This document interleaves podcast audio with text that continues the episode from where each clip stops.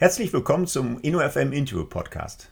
Mein Name ist Markus Tomzig. Ich spreche an dieser Stelle mit Protagonisten am dynamischen Rand der FM-Branche, die sich mit Innovation und digitaler Transformation beschäftigen. Heute freue ich mich auf ein Interview mit Thomas Braun. Er ist Geschäftsführer Gesellschafter der Geiger Facility Management GmbH. Herzlich willkommen, Herr Braun, zum InnoFM Podcast. Ja, herzlich willkommen und heute darf ich am Rosenmontag ja sagen, hello und alaf. Ja. Und ich freue mich jetzt schon auf die nächste halbe Stunde bis 40 Minuten Podcast. Ja, wunderbar, Herr Braun. Das ist ja kein Live-Podcast, von daher müssen wir die Zuhörer in der Tat einbinden, dass wir heute am Rosenmontag äh, die Aufnahme machen. Äh, wann wir es genau ausschreiben, wissen wir noch nicht, aber äh, noch ist es hier äh, zumindest im Ruhrgebiet so ruhig. Äh, die, die Züge sind erst heute Nachmittag, von daher können wir ganz ungestört äh, die nächste halbe Stunde verbringen. Ja, ich freue mich, freue mich drauf, Herr Braun. Ähm, Ihre Zentralverwaltung ist ja in Dietmannsried im Allgäu, soweit ich weiß. Helfen Sie mir, ist in Dietmannsried, grobe Richtung, Memmingen, Kaufbeuren? Richtig, oder, äh, das ist äh, die letzte Autobahnausfahrt vor der Stadt Kempten, also mitten im Süden. Fast südlicher geht es nicht mehr. Ja, wunderbar. Und äh, da erwische ich Sie heute auch, oder? Genau, da bin ich heute auch bei uns im Büro. Was qualifiziert Dietmannsried eigentlich als Stammsitz einer der, der größeren FM-Dienstleister zu sein? Dass sie als Familienunternehmen Gründungsgesellschafter haben, der hier aus der Region kommt. Und ich glaube, das ist die größte Verbundenheit, wo man gibt sich das, weil man hier dann historisch äh, bedingt einfach gewachsen ist und äh, den Landstrich mag. Und sag mal, wir haben ein paar Reisenachteile. Mittlerweile mit über 50 Standorten müssen wir mehr reisen, vielleicht als den einen oder anderen. Wir sind dadurch durch die Bergwelt geprägt, einsatzbereiter zu sein, um zu wachsen, weil wir eben keinen Großraum haben wie München, Stuttgart, Hamburg, Frankfurt, Düsseldorf oder Co. Ah ja, Aber es ist eine wunderschöne Gegend auch und vielleicht ist es in Zukunft bei zunehmender autonomer Mobilität auch ein Standortvorteil, weil Mitarbeiter hier, ich sag mal, ein natürliches oder ein Naturumfeld vorfinden, das bestimmt selten in Deutschland gibt. Okay, also es gibt noch keine Bestrebung, irgendwie nach München äh, abzuwandern. Nein, also Nein, dazu haben wir hier in den letzten Jahren auch zu viel entwickelt, was unsere eigenen Liegenschaften betrifft, hier in so einer Zentralverwaltung, wo unsere Shared Service Center sitzen und das wäre auch schade drum. Also ich blicke hier raus mitten auf die Bergkette der Alpen, der Allgäuer Alpen. Und ich würde auch selbst als gebürtiger Münchner ungern umziehen. Naja, wunderbar. Ein deutliches Nein, das ist nicht geplant. Wunderbar. Ja, Herr Braun, dann nehmen Sie uns vielleicht mit. Äh, Ihre beruflichen Stationen, wie sind Sie zum FM und wie sind Sie zu, zu Geiger FM gekommen? Ja, ich habe mal vor langer Vorzeit studiert an der Otto-Friedrich-Universität Bamberg mit den Betriebswirtschaftslehre, mit dem Schwerpunkt Marketing und Wirtschaftsinformatik. War nach Abschluss meines Studiums in Düsseldorf bei HSBC Trinkhaus und Burkhardt, also bei einer Privatbank und hatte dort das Glück, dass ich dort einen Mentor hatte, der damalige persönlich haftende Gesellschafter Dr. Sikat Rometsch und der hat mich mal befragt, was ich machen will. Jetzt denn so dauerhaft und da ich sehr begeisterungsfähig bin, habe ich gesagt, als Betriebswirt ja diese Bank, das gefällt mir also ganz toll. Und da hat er mich nach meinen Wurzeln gefragt. Da habe ich ein bisschen die Familienhistorie Geiger Braun aufgezeigt, dass von diesen sieben Kindern sich mittlerweile jeder oder Stück für Stück seit Ende der 60er Jahre in der Gebäudereinigung sozusagen betätigt hat. Und dann hat er mir den Tipp gegeben, auch wenn ich nicht in den elterlichen Betrieb wechseln will, ich sollte doch mich damit beschäftigen, wo meine Wurzeln sind. Das habe ich dann getan und war dann nach meiner Zeit bei der Bank knapp zwei Jahre bei einem großen Facility Management Dienstleister in Berlin und bin dann 2006 hier ins Allgäu sozusagen gewechselt zur damals benannten Lattemann und Geiger Dienstleistungsgruppe. Ah Jetzt sind Sie, glaube ich, 96 gegründet und mittlerweile mit über, äh, weit über 300 Millionen konsolidierten Umsatz, 40 Standorten mit 14.000 Mitarbeitern. Ehrlich gesagt, Herr Braun, ich habe die Geiger FM in den letzten Jahren, ja vielleicht sogar erst im letzten Jahr äh, verstärkt wahrgenommen. Einmal so der, die Umbenennung oder die, die Markenkonsolidierung von Lattemann und Geiger ja, Sie haben ja, so habe ich es zumindest wahrgenommen, da ein Stück weit zusammengefasst und sind noch weiter auf dem Weg, entsprechende Dienstleistungsgruppen unter dem Dach der, der Geiger Management zusammenzuführen. Und dann habe ich vor ziemlich genau einem Jahr dann wahrgenommen, dass Sie der Möglichmacher-Initiative äh, sich angeschlossen haben, zusammen, glaube ich, damals mit Dussmann, ne, eines der jüngsten Mitglieder in der Initiative. Herr Braun, haben Sie sich da irgendwas vorgenommen äh, oder ist das einfach der natürliche Schritt äh, für so ein Familienunternehmen, das äh, seit fast 25 Jahren anorganisch oder auch in weiten Teilen ja organisch gewachsen ist und jetzt so ein Stück weit die Marken integrieren muss? Ähm, ich hätte es natürlich lieber, wenn Sie jetzt im Sinne des Podcasts sagen, nee, wir haben uns richtig was vorgenommen an der Stelle. Also Lündonk, Lüste wird angegriffen. Das waren jetzt viele Fragen in, in, in, mehreren Sätzen von Ihnen zusammengefasst. Also wenn ich mal mit der Historie beginnen darf, ganz kurz ja, auch gerne. abgerissen. Das Unternehmen ist 1969 in Memming gegründet worden von einem Herrn Heinz Lattemann, klassisches Gebäudereinigungsunternehmen. Wir sind ein Allgäuer Unternehmen, aber der Ursprungsgründer kam aus Dortmund. Das ist auch ganz witzig und die Historie besagt, dass er einfach auf dem Weg in, in den Urlaub in Memmingen Station gemacht hat als junger Meister und hat sich gefragt, was es hier Wettbewerb gibt Und äh, da es da im Allgäu damals weniger Wettbewerb gab als in anderen Großräumen, wie zum Beispiel im Ruhrgebiet, hat es sich dort niedergelassen. 1992 hat er sein Unternehmen dann äh, mit Unternehmen von Ulrich Geiger fusioniert im Allgäu, mit dem Hintergrund, dass zwei zusammen noch stärker sind als zwei äh, gegeneinander. Und so, sage ich mal, da hat die richtige Entwicklung dann angefangen mit dem Thema Wachstum, anorganisches Wachstum, Spartenbildung und alles, was dazugehört. Als ich 2006 angefangen habe, da lagen wir ungefähr bei knapp über 100 Millionen Euro Umsatz, den wir hier in der Unternehmensgruppe gemacht haben. Und das liegt auch ein bisschen an der Historie von Familienunternehmen und Regionen. Wir sind hier in der Region Allgäu, ich sage mal, die sehr ursprünglich geprägt ist mit doch schon schwäbischen Prägungen, was die Zurückhaltung betrifft. Und da hat es lang gedauert, einen Gesellschafter Ulrich Geiger zu überzeugen, dass ein gewisses Maß an Außenwirkung und an Bekanntheitsgrad für unsere Unternehmensgruppe wichtig ist. Und es hat damit gemündet, dass wir uns eben dann auch entschieden haben, uns aktiv, sag ich mal, an den Sätzen von Standards, aber vor allem an dem Image äh, der Branche beteiligen möchten. Und das war eigentlich auch Grund, warum wir dann im Jahr 2019 dem Möglichmachern beigetreten sind.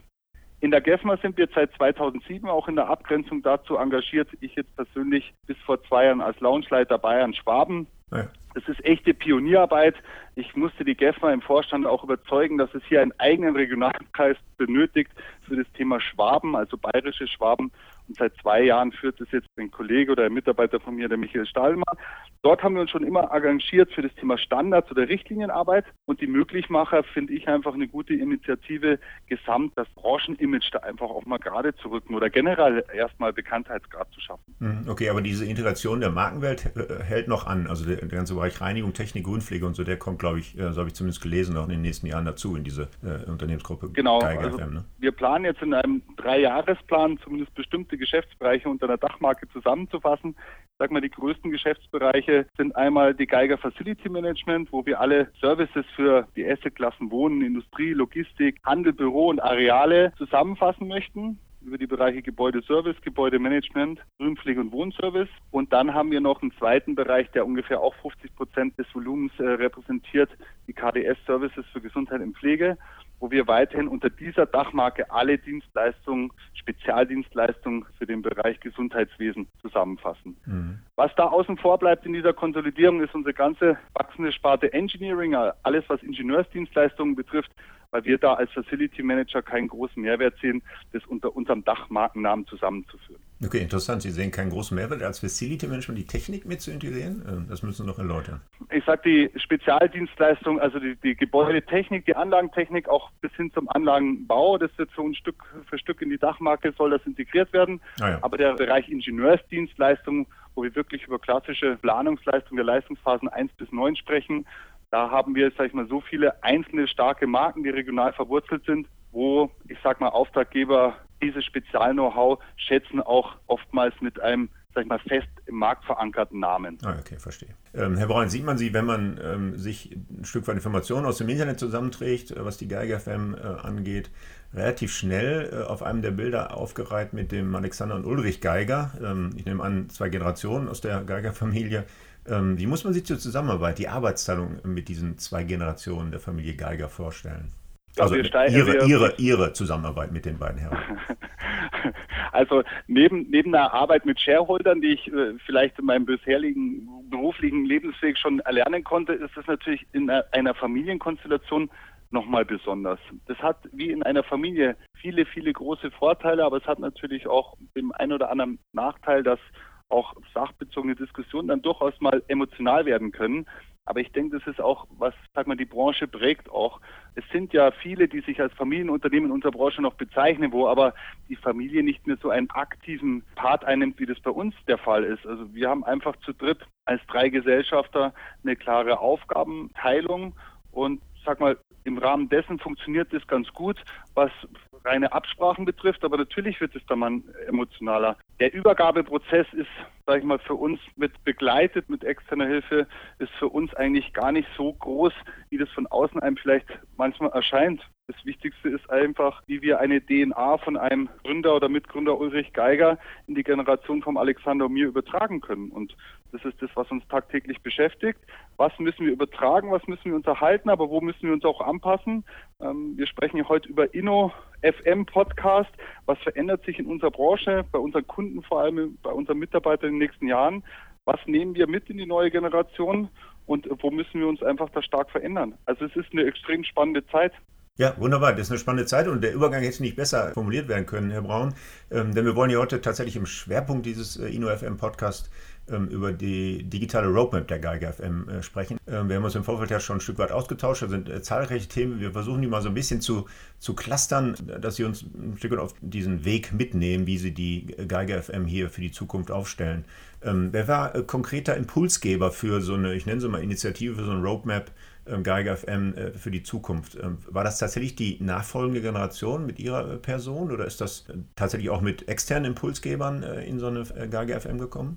Weiß nicht, vielleicht äh, wie, wie alle, die ein Unternehmen führen, haben wir uns auch ein bisschen, äh, ich sag mal, Angst machen lassen, dass jeder spricht über Digitalisierung und Automatisierung und was, wie wirkt sich das auf uns aus.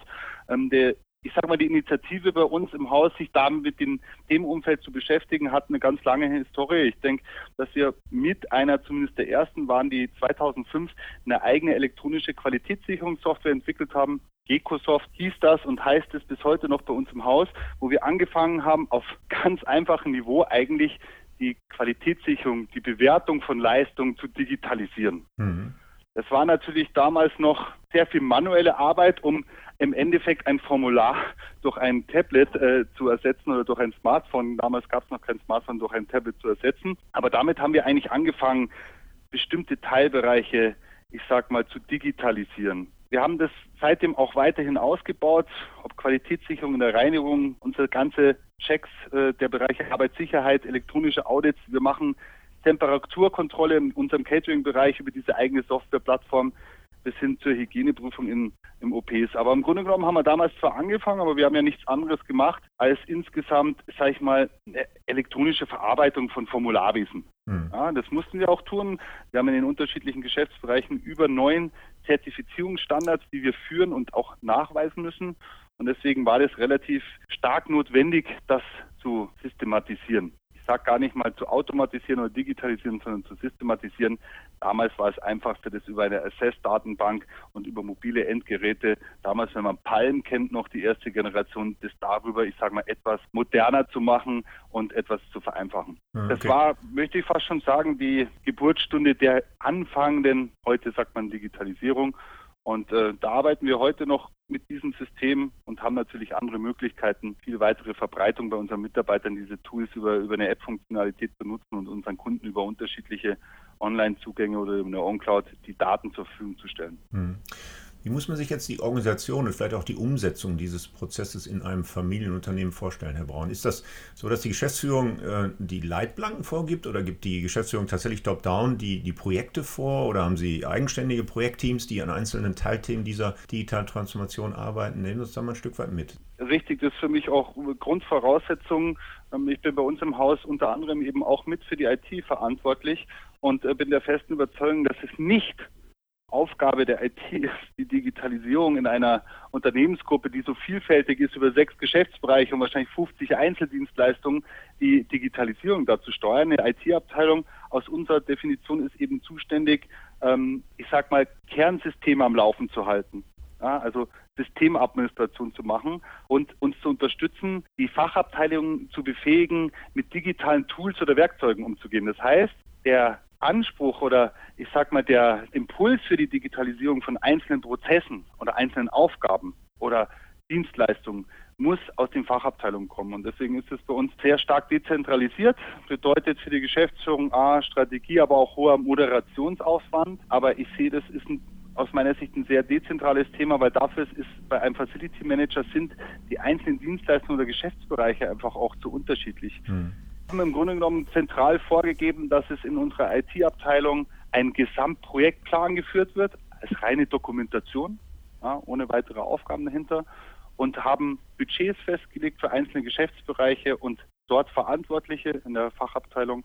Und die haben im Grunde genommen die größte Aufgabe, Projekte dann selber zu initiieren, vorzustellen und sich immer damit zu beschäftigen, was im Vordergrund steht. Also was will der Kunde? Sind es neue Geschäftsmodelle, neue Services? Was wollen Mitarbeiter? Wie können wir dem mehr Service bieten durch die Digitalisierung und dadurch vielleicht den einen oder anderen Mitarbeiter mehr gewinnen oder halten für uns? oder wo gibt es Teilautomatisierung von Prozessen, die operativ oder vor allem auch administrativ möglich sind. Okay, da haben einzelne Geschäftsbereiche jetzt Ideen für neue Projekte, die werden vorgestellt und dann äh, kommt der Daumen hoch oder Daumen runter Stelle. Oder gibt es von vornherein Leitplanken, in, innerhalb derer sich die Projekte bewegen müssen? Richtig. Also es gibt einfach dann das Einzige, was geprüft wird bei uns monatlich, ist die Einhaltung von Budgets und Zeitplänen. Und natürlich hat man als Geschäftsführer, der für unterschiedliche Sparten verantwortlich ist, dann direkten Zugang zu den Mitarbeitern. Man möchte ja auch, bin ich der Meinung, auch in der Unternehmensführung daran teilhaben, sich mit einbringen und Mitarbeiter dann auch dazu motivieren, weil wie gesagt, Fachabteilung an einen Digitalisierungsprozess zu gewöhnen, bedeutet einfach einen hohen Moderationsaufwand und ich denke, der muss teilweise oder sollte von der Geschäftsführung auch direkt kommen, damit wir einfach auch Mitarbeiter, die bis dato 20, 25 Jahre sich zurückgezogen haben, ja, das ist doch Sache der IT, das hat doch irgendwas mit Software oder Computern zu tun. Wir heute sagen müssen, nein, es ist dein Kernprozess und es gibt genug Werkzeuge, Tools, die es entweder am Markt verfügbar gibt oder die wir entwickeln müssen. Es ist deine Aufgabe, dein Impuls, dein Budget, diese, ich sag mal, diese Prozessverbesserung bei uns im Unternehmen anzuschieben und äh, bestenfalls dann auch ähm, marktfähig oder was eine Prozessverbesserung betrifft, bei uns im Unternehmen umzusetzen. Mhm. Also wenn man das so sagt, man spricht ja früher immer oder man sagt, er hat ja so Sprüche wie, ähm, das ist ein Marathonlauf, ja, oder es ist kein Sprint oder es ist ein Marathonlauf. Ich sehe das halt bei der Digitalisierung komplett anders, ja. Es ist eher ein Staffellauf. Also ich brauche einfach viele Mitarbeiter mit vielen Sprints, um als erster ans Ziel zu kommen. Oder mhm. wenn ich beim Fußball sage, es ist halt dann eher Kurzpassspiel, statt lange Bälle nach vorne zu schlagen. Und ähm, deswegen gibt es bei uns keine Strukturierung aus der IT-Abteilung raus, sondern es gibt, wie gesagt, eine digitale Roadmap, die wir gemeinsam mit Führungskräften erarbeitet haben außerhalb der IT. Und darauf gibt es Zeitpläne, Budgets. Und da muss ich zugeben, es entwickelt sich so schnell, da ändern sich auch unterjährig mal Prioritäten. Also du arbeitest ja auch mal am Thema, das einfach dann zu wenig Ergebnis bringt das vielleicht nach den ersten Tests bei Kunden gar keine, ja, gar keine Aufmerksamkeit schafft. Und da muss man halt viel mehr arbeiten. Versuchen wir die Philosophie bei unseren Mitarbeitern unterzubringen, Try and Error. Und wir müssen auch mal was launchen und wir müssen es auch mal mit Kunden diskutieren und wir müssen es einfach auch mal ausprobieren. Auch wenn man das dann leider vielleicht auch mal wieder einstampfen muss. Ja, genau. So, so ist, glaube ich, das Innovationsthema insgesamt. 80 Prozent der Projekte, die wirklich mit Personal, mit, mit, Ressourcen und Budgets versehen sind, die am Ende des Tages nicht erfolgreich intern oder extern am Markt umgesetzt werden. Das heißt, wir haben nur eine Erfolgsquote von 20 Prozent und da müssen wir uns ein Stück weit reinwühlen, wie wir diese Projekte auch identifizieren. Ne? Also welche wir dann weiter verfolgen und welche wir am Ende des Tages sterben lassen. Also das äh, ist eine große Herausforderung, ne? den, den Cut wirklich einzuziehen. Dann bei Projekten, wo wir sagen, wo Sie Sie gerade gesagt haben, ja, das kommt am Kunden noch nicht so richtig an, da ist der Mehrwert vielleicht auch noch nicht deutlich geworden. Haben Sie dann da Beispiele für Projekte, die Sie in irgendeiner Form auf der Wegstrecke dann abgebrochen haben, weil Sie sagen, die sind an der Stelle vielleicht zu früh, vielleicht äh, überhaupt an der Stelle falsch eingeschätzt worden? Also jetzt, äh, ich sage mal, aus der aktuellen Roadmap noch nicht. Also da sind zu viele noch im frühen Entwicklungsstadium. Aber ich weiß noch, als wir vor circa vier bis fünf Jahren äh, versucht haben, Kunden stärker in unseren ERP-Prozess einzubinden, ähm, was aber den reinen Datenaustausch nicht über Systeme und Schnittstellen betrifft, sondern eine online zur Verfügungstellung von unterschiedlichen Datensträngen, zum Beispiel kaufmännischen Daten, aber auch, auch Daten der Qualitätssicherung, die wir eben ja, über ein Own Cloud-System SSL verschlüsselt unseren Kunden zur Verfügung gestellt haben und stelle heute fest, bei knapp dreieinhalbtausend Kunden, glaube ich, nutzen das aktuell noch fünf also okay. gefühlt fünf Kunden, weil die Kunden natürlich sagen, entweder schafft es ihr direkt Daten bei uns in die Systeme zu spielen und zu integrieren, gerade im kaufmännischen Bereich, oder aber äh, wir haben da kein Interesse mit euch äh, oder nochmal Zugangsdaten für ein weiteres Portal zu haben, von einem Dienstleister. Also das haben wir, sage ich mal, dann in der weiteren Entwicklung. Wie muss so eine On-Cloud aufgebaut sein? Was muss dort alles für Funktionalitäten hinterlegt sein?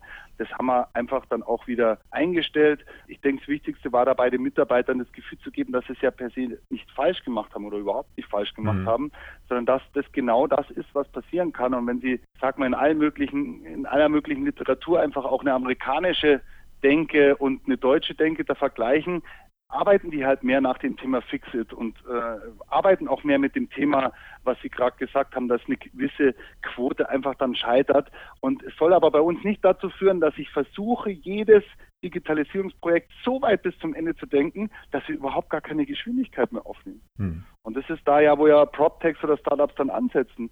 Die trauen sich da mehr und das ist wirklich ein Thema der, ich sag's nochmal, der Moderation von Führungskräften, dort auch die Grundphilosophie zu verankern, aber auch dort das Klima zu schaffen, dass sie sich diesen großen Wort Digitalisierung überhaupt auseinandersetzt. Hm.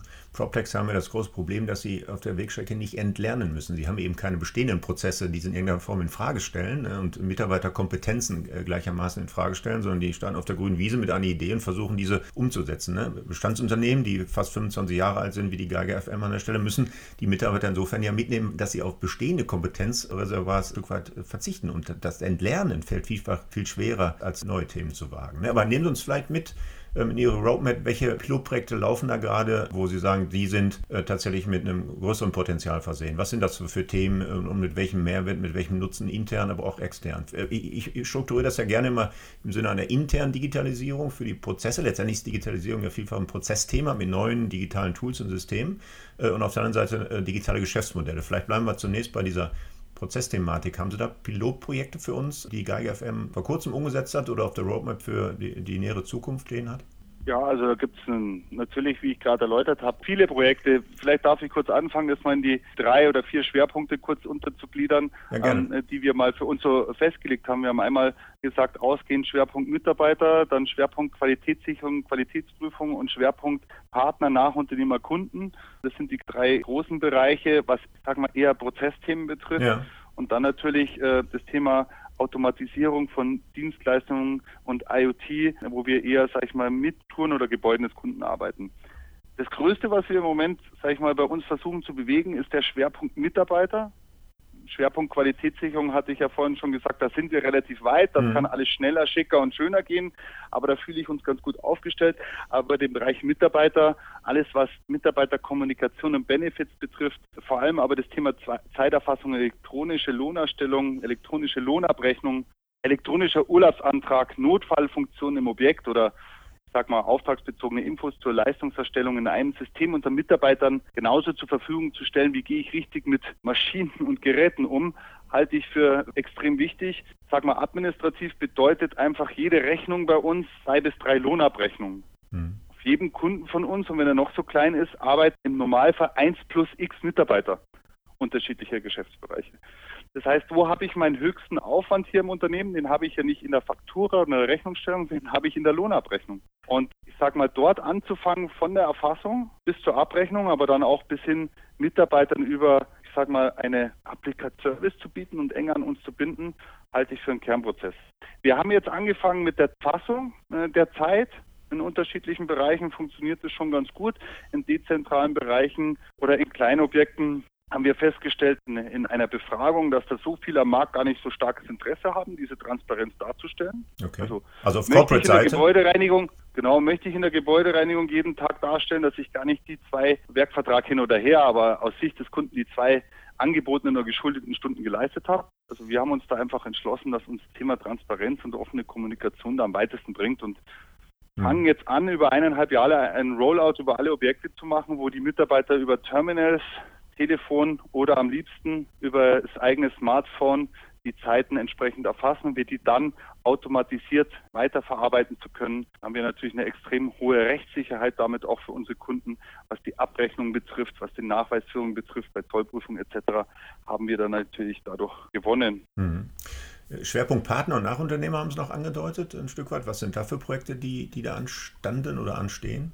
Ja, wenn Sie viel auch sich mit Unternehmen aus dem Bereich Startup oder, oder PropTech unterhalten und ich beschreibe denen dann mal so einen Prozess, ja, wenn man so ins, äh, ins Reden kommt, so eine Listung vom Nachunternehmer, so ein Bestellprozess, wie funktioniert denn beim Facility Manager? Ich denke mal nicht nur bei uns im Haus aktuell, ist das für die eigentlich ein Witz, dass wir das mit so einem hohen manuellen Aufwand noch anfahren. Also mhm. äh, gerade die Prüfung, was muss ein Nachunternehmer erfüllen, ist einfach für jemand, der in dem Bereich unterwegs ist, einfach 10, 20, 50 Punkte, die mit einer gewissen Lerneffekt eine künstliche Intelligenz komplett prüfen kann. Also der Prozess lässt sich komplett automatisieren bis hin dann entsprechend zur Beauftragung von Partner oder Systempartnern. Und da haben wir im Moment ein, ein größeres Projekt, wo wir aber auch versuchen, mit einem Technikpartner aus Stuttgart in dem Fall ein eigenes Businessmodell draus zu machen. Und das ist auch unser Weg, das nicht nur für uns zu entwickeln, sondern wo hat die Branche auch einen gewissen Bedarf? Ich meine jetzt nicht nur die Top 30, sondern hm. eher das, was danach kommt. Wo haben die einen Bedarf? Und wie können wir unabhängig von Geiger FM eine Lösung schaffen, die uns hilft, aber zum Beispiel auch andere Unternehmen da durchaus Unterstützung leisten kann und wie gesagt, beim Thema Nachunternehmer und Listung, das ganze Thema Listung, Nachweise, Bescheinigung, Bestellung, Rückmeldung, Verpflichtungen, das ganze Thema im Moment über eine Softwarelösung aufzubauen und das am, auch dann am Markt zu vermarkten. Mhm. Jetzt haben Sie eine das ganze haben wir schon in mehreren Bereichen gemacht, wo wir uns entweder A am PropText mit Kapital beteiligt haben oder eben auch eigene Unternehmungen in diesem Umfeld gegründet haben.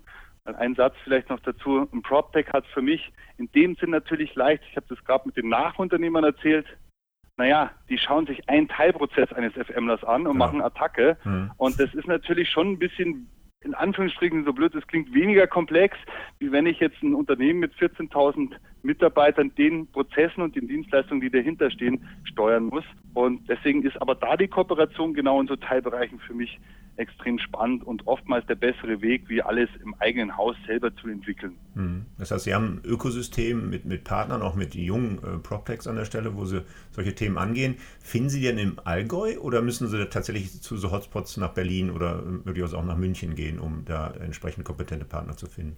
Also es gibt hier im Allgäu auch die digitale Initiative, wo wir auch stark engagiert sind. Da haben Sie von der Fachhochschule Kempten ausgehend auch immer wieder Events, wo, wo Pitches stattfinden, wo Unternehmen sich vorstellen, auch aus dem Bereich Immobilienwirtschaft, wo es hier in Teilbereichen Lehrstuhl gibt. Aber unsere aktuellen Kooperationen, muss ich leider auch noch zugeben, finden aktuell statt in, in Düsseldorf und Schwerpunkt Berlin natürlich, wie für die meisten ja. äh, Unternehmen.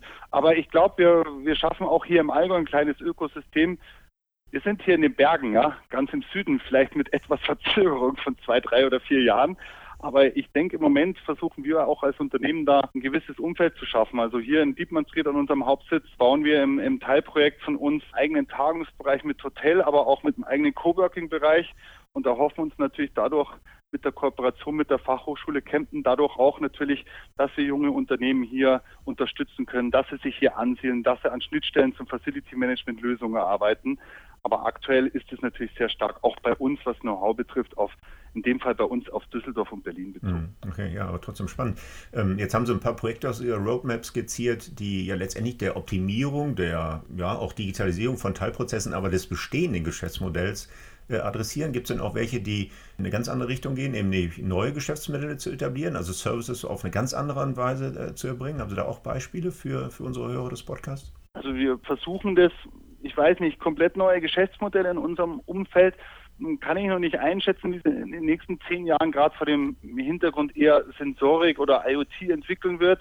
Wir haben uns letztes Jahr auch nicht, sag mal, genau aus diesem Hintergrund, was Sie sagen, neue Geschäftsmodelle am großen Regeltechnikunternehmen beteiligt, weil wir glauben, dass die MSR später unser Auftraggeber sein wird oder in vielen Bereichen unser Auftraggeber oder uns auch, äh, ich sag mal, in Teilbereichen unser Services obsolet machen wird. Ob der Service an sich, die einzelnen Services von uns so stark von der Digitalisierung betroffen sind, nein, glaube ich nicht. Äh, es mag sich der Turnus verändern, wer diese Meldung abgibt, mhm. woher die kommt, ob aus dem System oder von einem Menschen und vielleicht auch noch, wo die stattfindet. Stärker dezentral, nicht in großen Bürotowers, sondern jeder zweite arbeitet daheim. Aber am Ende ist der Vorteil unserer Branche auch, es geht um den Mensch, es ist ein People's Business und es muss jemand kommen, der diese Tätigkeit ausführt. Zumindest dann halt nur noch zu 60, 70 Prozent. Deswegen komplett neue Geschäftsmodelle, nein, in dem Sinn nein. Aber ein komplett neuer Ansatz, den ich schon gelernt habe, ist zu sagen, welche Rolle nehme ich als Geiger Facility Management ein? Mhm. Muss ich derjenige sein, der 14.000 Mitarbeiter beschäftigt. Ich denke da an Ihren Podcast mit dem Wolfgang Moderecker, äh, Amazon für FM. Ne? Und warum sollte ich einen Kältetechniker so teuer verkaufen können, wenn der sich selber organisieren kann? Mhm. Gestützt durch Software. So sehe ich das ein bisschen ähnlich. Das heißt, welche Rolle nehmen wir ein?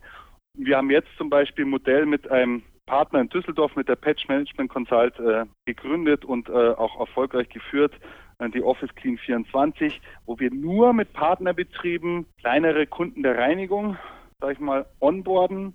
Das heißt, es ist der komplette Prozess ist in dem Sinn automatisiert und es hat nichts mehr damit zu tun, dass Geiger FM dort einzelne Dienstleistungen ausführt, sondern wir betreiben dieses Portal wir geben die Prozesse und die Notwendigkeiten für Partnerunternehmen vor, aber geben dadurch mit, ich sage mal, Firmen eine Chance, mit fünf bis 20 Mitarbeitern, die in den kleinflächigen Bearbeitung von Dienstleistungen eigentlich auch stärker sind, wie wir großen FMler alle, mhm. was wir offen zugeben müssen. Und da sehe ich eher bei neuen Geschäftsmodellen, nicht das ganze Geschäftsmodell ist vielleicht dann betroffen, dass sich ändert, aber wie ist die Rolle, welchen Mehrwert hat dann noch ein Facility Manager?